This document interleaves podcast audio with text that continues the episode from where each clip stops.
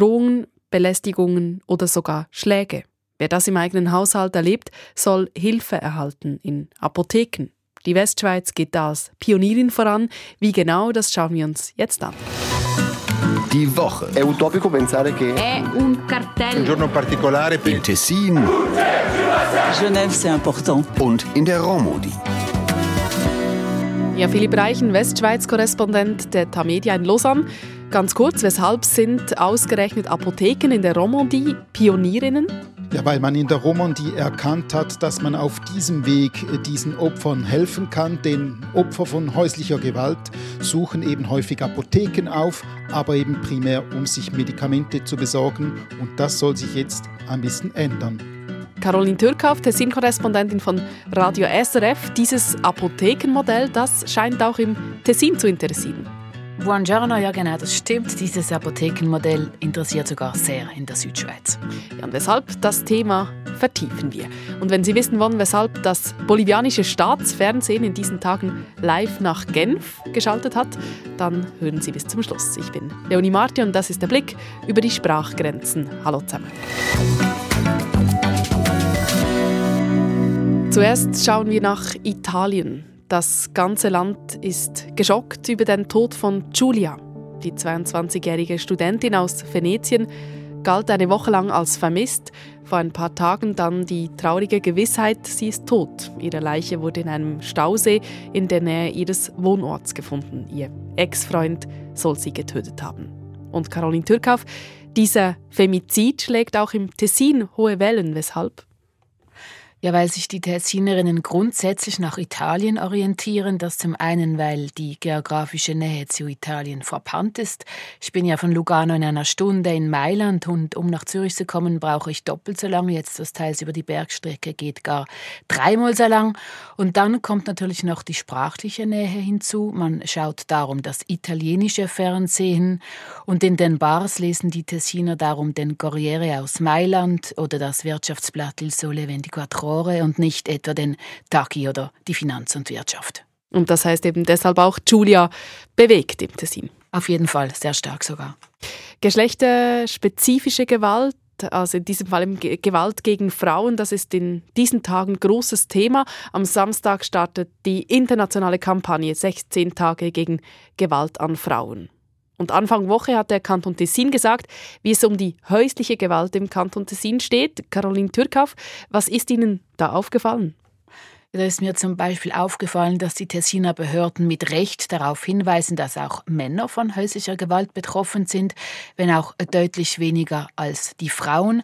Und dann sticht natürlich die Zahl drei ins Auge, denn dreimal pro Tag rückt die Polizei aus wegen häuslicher Gewalt. Die Tessiner Behörden ihrerseits sagen, man sei gut auf Kurs im Kampf gegen die häusliche Gewalt, auch weil verschiedene Maßnahmen anfangen zu greifen.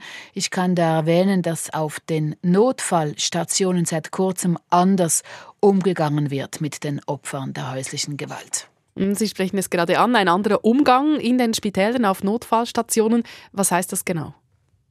Also neu dürfen die Mitarbeitenden des Notfalldienstes nicht mehr selber Anzeige erstatten, wenn sie häusliche Gewalt vermuten.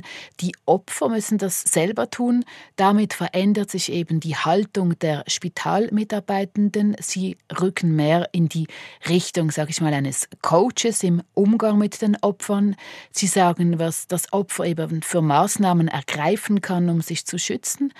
Die Spitalmitarbeitenden brauchen eben für diese Arbeit mehr Know-how. Sie seien dadurch auch sensibilisierter für die vielen Aspekte dieses Gewaltphänomens und auch die Zusammenarbeit zwischen den verschiedenen Stellen, die sich im Kanton um die Opfer häuslicher Gewalt kümmern, sei gewachsen, heißt es seitens der Spitäler. Dieses ähm, vergrößerte Erfahrungsnetz, das da gewachsen ist im Tessin, interessieren gemäß Tessiner Medien übrigens auch Deutschschweizer Spitäler. Hm. Und doch aber noch eine Nachfrage. Also eben, Sie haben gesagt, Opfer müssen selber Anzeige erstatten. Also eigentlich hat man das Gefühl, das sei ein Rückschritt, also dass sie selber aktiv werden müssen. Oder wie, wie läuft das genau? Es geht eben darum, dass die Opfer geschützt sind, dass nicht äh, Druck äh, auf sie ausgeübt wird, wenn man jetzt äh, über ihren Kopf hinweg entscheidet, da selber vorständig zu werden seitens der Spitalmitarbeitenden. Denn es muss ja unbedingt den Opfern überlassen werden, ob sie handlungsmächtig selber werden wollen und vor allem zu welchem Zeitpunkt. Also wenn das jemand anders für sie entscheidet, dann entsteht Druck, dann entsteht Angst und das kann eben für die eh schon sehr verängstigten Opfer absolut äh, kontraproduktiv sein und schädlich auch. Und das heißt eben auch, wie Sie gesagt haben, die Mitarbeitenden sind dafür sensibilisierter. Der Kanton Tessin informierte also oder zog Bilanz über häusliche Gewalt, sagte aber auch, was er künftig gegen häusliche Gewalt tun will. Stichwort Apotheken, wir haben es vorher kurz angesprochen. Was ist da genau geplant?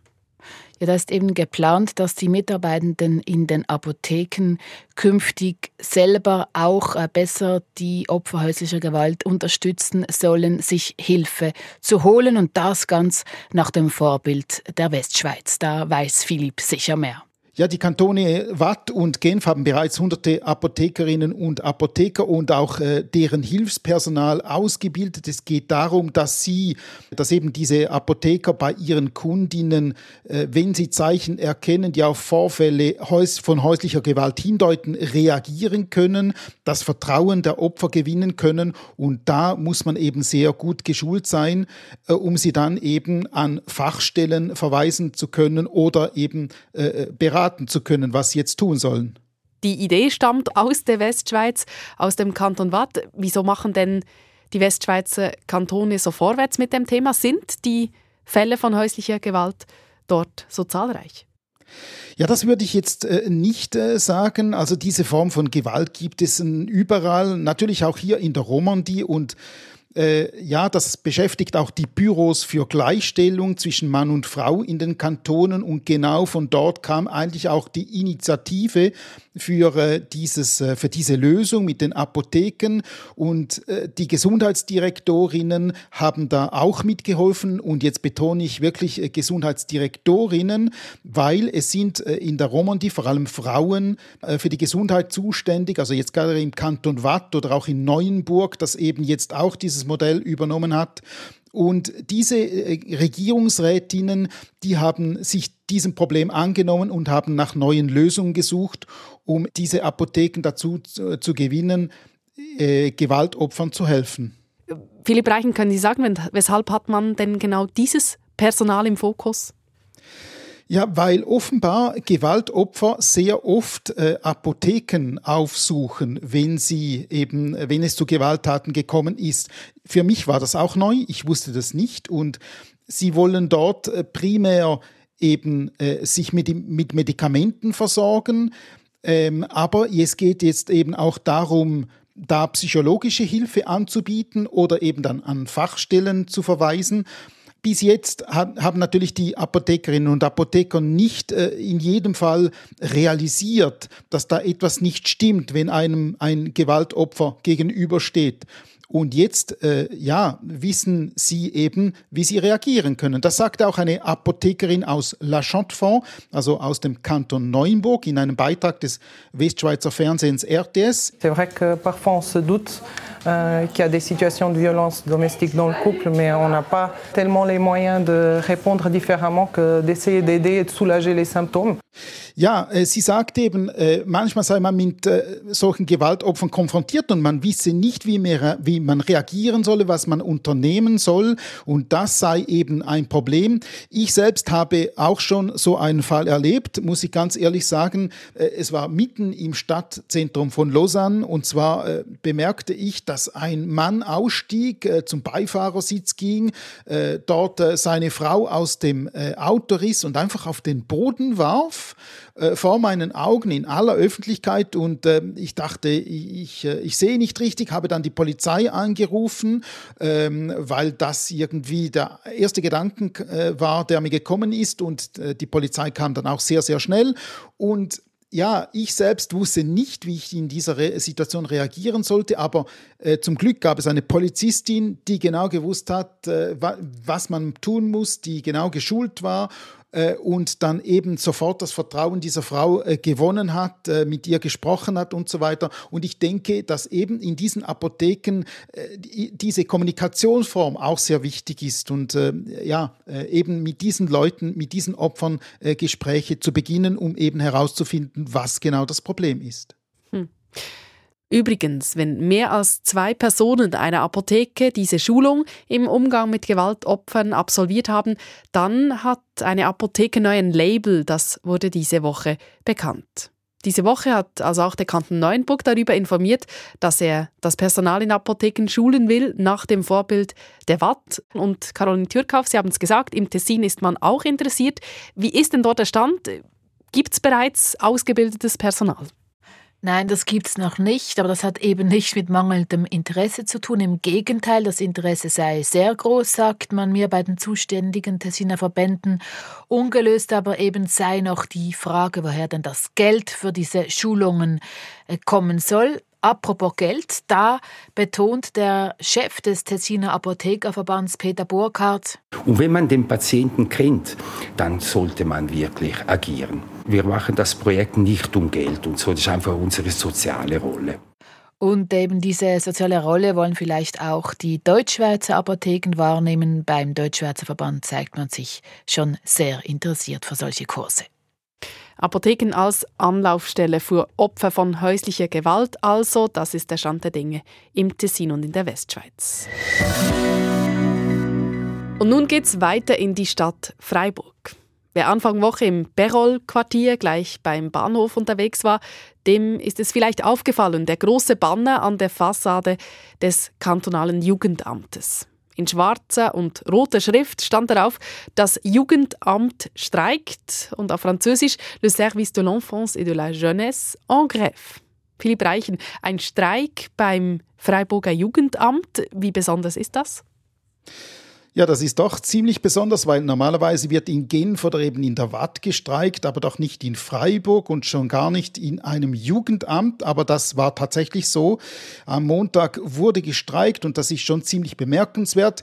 Gerade von einer solchen Behörde erwartet man ja eigentlich, dass sie immer gut und reibungslos funktioniert, äh, für ihre Klientinnen und Klienten da ist, weil sie auch eine Vorbildfunktion hat.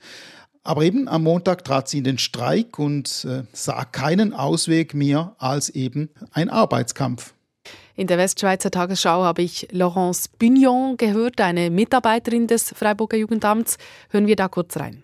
Quand on n'arrive pas à intervenir auprès des familles, quand on n'arrive pas à voir les enfants, euh, quand on n'arrive pas trouver des solutions rapidement à des situations de maltraitance, euh, eh ben, ça devient euh, de la maltraitance institutionnelle. Aujourd'hui, c'est les institutions fribourgeoises qui ne sont pas suffisamment euh, dotées. Philipp Reichen, können Sie für uns übersetzen? Was sagt sie? Ja, ganz kurz, wenn man sich nicht mehr um die Jugendlichen kümmern kann, wenn man nicht mehr mit den Eltern äh, sprechen kann, dort beginnt dann eben, an diesem Punkt beginnt dann eben dass die in, institutionelle Misshandlung, so drückte sie sich aus. Also ähm, ja, da muss wohl ziemlich viel im Augen liegen. Sie sagt ja eigentlich auch, Sie seien zu wenig Leute für zu viel Arbeit. Was sagt die, die Freiburger Regierung dazu? Ja, zuerst muss man sagen, der Konflikt schwelt seit gut einem Jahr. Es geht um die Frage, wie viele Stellen geschaffen werden müssen, um eben die Arbeitslast bewältigen zu können.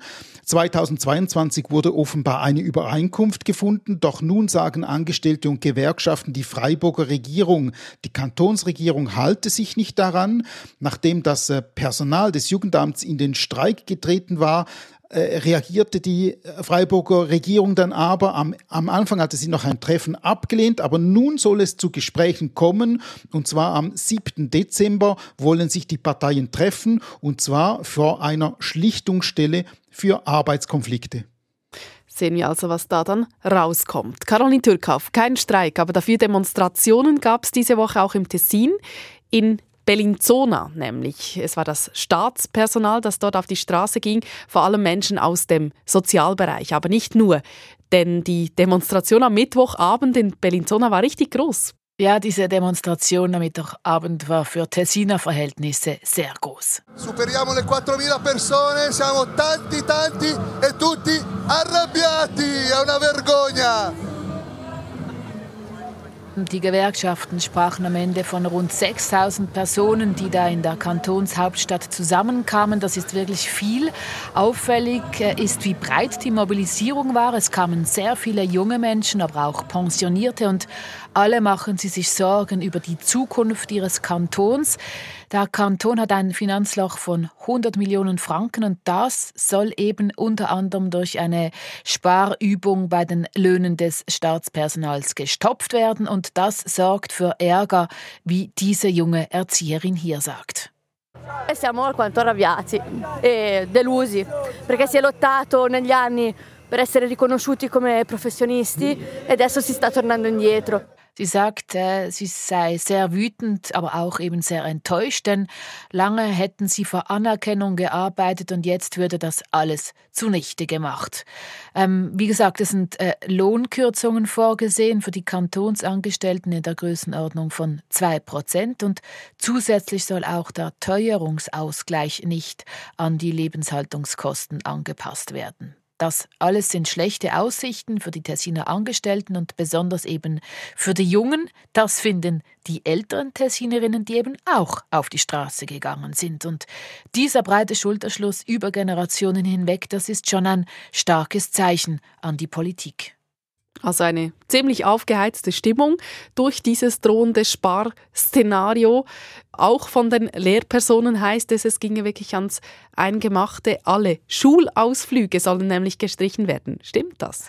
Ja, also das stimmt. Äh, also es gab äh, Schulstandorte, die jetzt eben sagen, wenn wir sparen müssen, dann sparen wir bei den Ausflügen und den Lagern. Das zeigt eben, wie angeheizt oder vielmehr auch, wie konfrontativ die Stimmung ist. Denn diese ähm, Lehrer von diesen betreffenden Schulstandorten, die sagen das natürlich im Wissen, wie politisch umstritten das sein wird, dieser Vorschlag. Und dann kam natürlich, also nach dessen Verkündigung kam prompt und groß auch der Aufschrei der Rechtspartei Lega dei Ticinesi. Diese sagte, das sei absolut asozial, dieser Vorschlag. Solche Ausflüge, die seien für den sozialen Kit der Kids eben unabdingbar und das ginge auf keinen Fall. Wir haben hierbei die Woche in Tessin und Romandie ja auch schon eben über diese Sparpläne berichtet.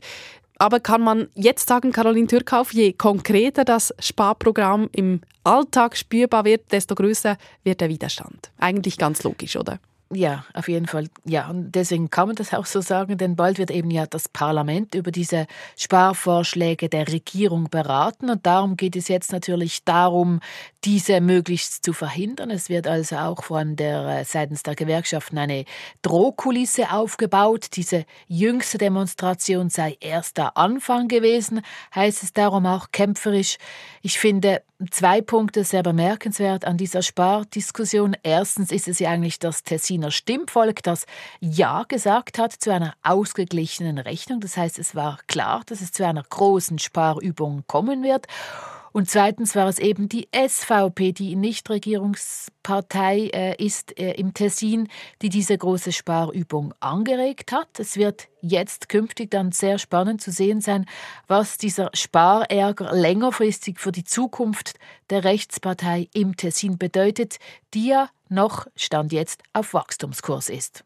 Jan Wiese, mit den Sparplänen im Tessin weitergeht, wir bleiben dran. Und wir bleiben natürlich auch dran an den Entwicklungen rund um die Reparaturarbeiten im Gotthard-Basistunnel. Die gaben diese Woche nämlich auch wieder zu reden, Caroline Türkauf. Ja, das ist so. Äh, die Tessiner Delegierten in Bern, besonders der frisch gewählte Mitte-Nationalrat Fabio Regazzi, forderte lautstark Entschädigungen für die wirtschaftlichen Einbußen, die der Südschweiz durch die eingeschränkte bzw. längere Verbindung entsteht. Und weiß man denn da schon etwas, wie viel Geld da tatsächlich verloren geht? Nein, das weiß man eben bemerkenswerterweise nicht. Aber was ich wichtig finde, ist, so alarmiert, wie es bei den Politikern zurzeit klingt, klingt es bei den Playern vor Ort eben nicht. In der Tourismusbranche zum Beispiel, da hat man vor kurzem regelrecht aufgeschnauft, denn die SBB, die hat ja bekannt gegeben, dass per Fahrplanwechsel am 10. Dezember an den Wochenenden deutlich mehr schnellere Züge unterwegs sind, weil sie wie gewohnt durch den Basistunnel fahren können. So sagte zum Beispiel Tessins Tourismusdirektor Angelo Trotta. Ich bin irrleichter Im Winter sowieso, wir haben weniger Leute als, als im Frühling und im Sommer. In der Tessiner Tourismusbranche hofft man jetzt ganz einfach, dass auf die Frühlingsferien hin auch die Züge unter der Woche wieder in gewohnter Geschwindigkeit durch den Basistunnel fahren können. Und zum Schluss machen wir hier noch einen Zeitsprung. Es ist ein großer Sprung. 900 Jahre reisen wir zurück in die Region Corocoro. Das liegt im heutigen Bolivien in der Nähe von La Paz. Wir befinden uns auf 4000 Meter Höhe. Hier leben zwei Erwachsene und ein Kind. Sie sterben und werden mumifiziert. Und dann springen wir in die Gegenwart ins Ethnographische Museum Genf. Die Mumien landen nämlich genau hier. Nun kehren sie aber wieder in ihre Heimat zurück. Philipp Reichen, zuerst können Sie uns aufklären, wie kamen die Mumien aus der bolivianischen Hochebene überhaupt nach Genf? Ja, eines äh, ist ganz sicher, die Mumien kamen nicht nach Genf gelaufen, sondern sie wurden natürlich nach Genf gebracht, und zwar vor rund 100, äh, 130 Jahren. Da wurden sie in Südamerika erworben, und zwar von einem Mann, einem Ingenieur namens Gustave Ferrière, so hieß der Mann. Die Mumien wurden dann aber dem Ethnographischen Museum nicht von Ferrier selbst übergeben, sondern von seinem Bruder, der war Vizepräsident des IKK und Mediziner und dachte eben, dort sind sie ein bisschen besser aufgehoben als bei ihrer Familie zu Hause. Und nun sollen die Mumien also zurück nach Bolivien kehren. Sie laufen selbstverständlich auch nicht, sie werden geflogen. Aber weshalb geht es zurück nach Bolivien? Ja, die Mumien lagen jahrzehntelang in den Beständen des Ethnografischen Museums. Das ist natürlich für das Museum eine tolle Sache, aber weniger toll war, dass keinerlei Dokumente auffindbar waren, die eben bestätigt hätten, dass die Mumien rechtmäßig aus Bolivien geschafft wurden und nach Genf gebracht wurden. Also entschied man in Genf, die bolivianischen Behörden zu kontaktieren und ihnen anzubieten, diese kulturhistorisch bedeutvollen Artefakte äh, dem Herkunftsort zurückzugeben. Und das wurde dann auch so äh, akzeptiert. Ja, das betonte auch die Museumsdirektorin Karine Ayele Durand. Sie sagte im Regionalfernsehen Les Monts Bleus. C'était vraiment un, un engagement qu'on qu assume depuis plusieurs années aujourd'hui, notamment parce qu'on est à Genève. Être à Genève, c'est pas anodin puisque c'est à Genève que s'est développée la Déclaration des droits des peuples autochtones. C'est ici qu'elle a été rédigée. Es sei eine Verpflichtung, die das Museum seit mehreren Jahren wahrnehme, insbesondere weil wir in Genf sind und eben in Genf wurde die Erklärung der Rechte indigener Völker verfasst. Also das ist eine Verpflichtung, äh, die man äh, ja in Genf ernst nimmt. Und wichtig ist auch noch zu betonen, dass das Museum in seinen Beständen offenbar 200 weitere Objekte hat, bei denen ebenfalls äh, klar scheint, dass sie eben ohne die nötigen Bescheinigungen vom Herkunft Herkunftsort nach Genf gebracht wurden. Und auch in, äh, im Fall dieser Objekte äh, überlegt man sich oder kontaktiert man jetzt äh, allfällige äh, rechtmäßige Besitzer. Äh, ob das jetzt Staaten sind oder, oder Museen, äh, das wird jetzt geklärt. Anfang Woche wurde dieser Besitzerwechsel der Mumien offiziell vollzogen. Es gab eine Rückgabezeremonie. Hören wir da kurz rein.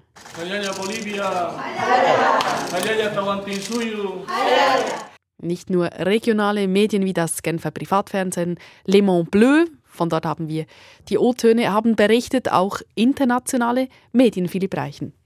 Ja, natürlich. Und die Zeremonie, die gab es ganz bewusst. Da wurden etwa indigene Rituale gezeigt und das passt natürlich extrem gut in ein ethnografisches Museum.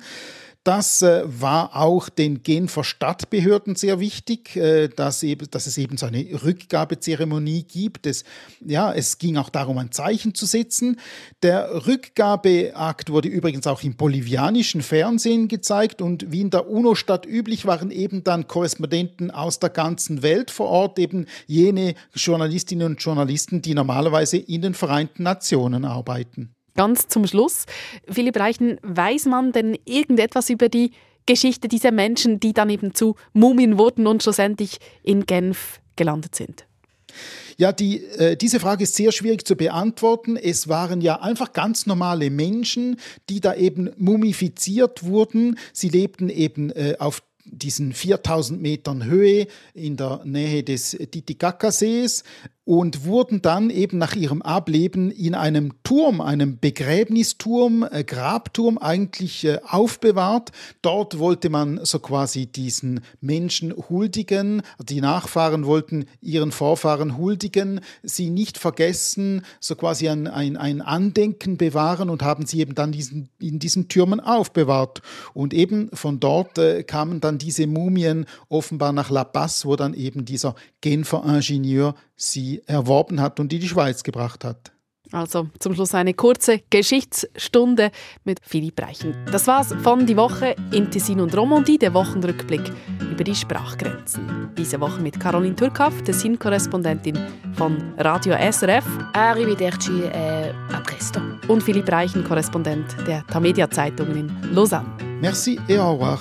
Ich bin Leonie Martin. Diese Sendung gibt es in einer Woche wieder, zur gleichen Zeit. Die ganze Sendung zum Nachhören gibt es unter srf.ch-audio oder bei allen gängigen Podcast-Plattformen.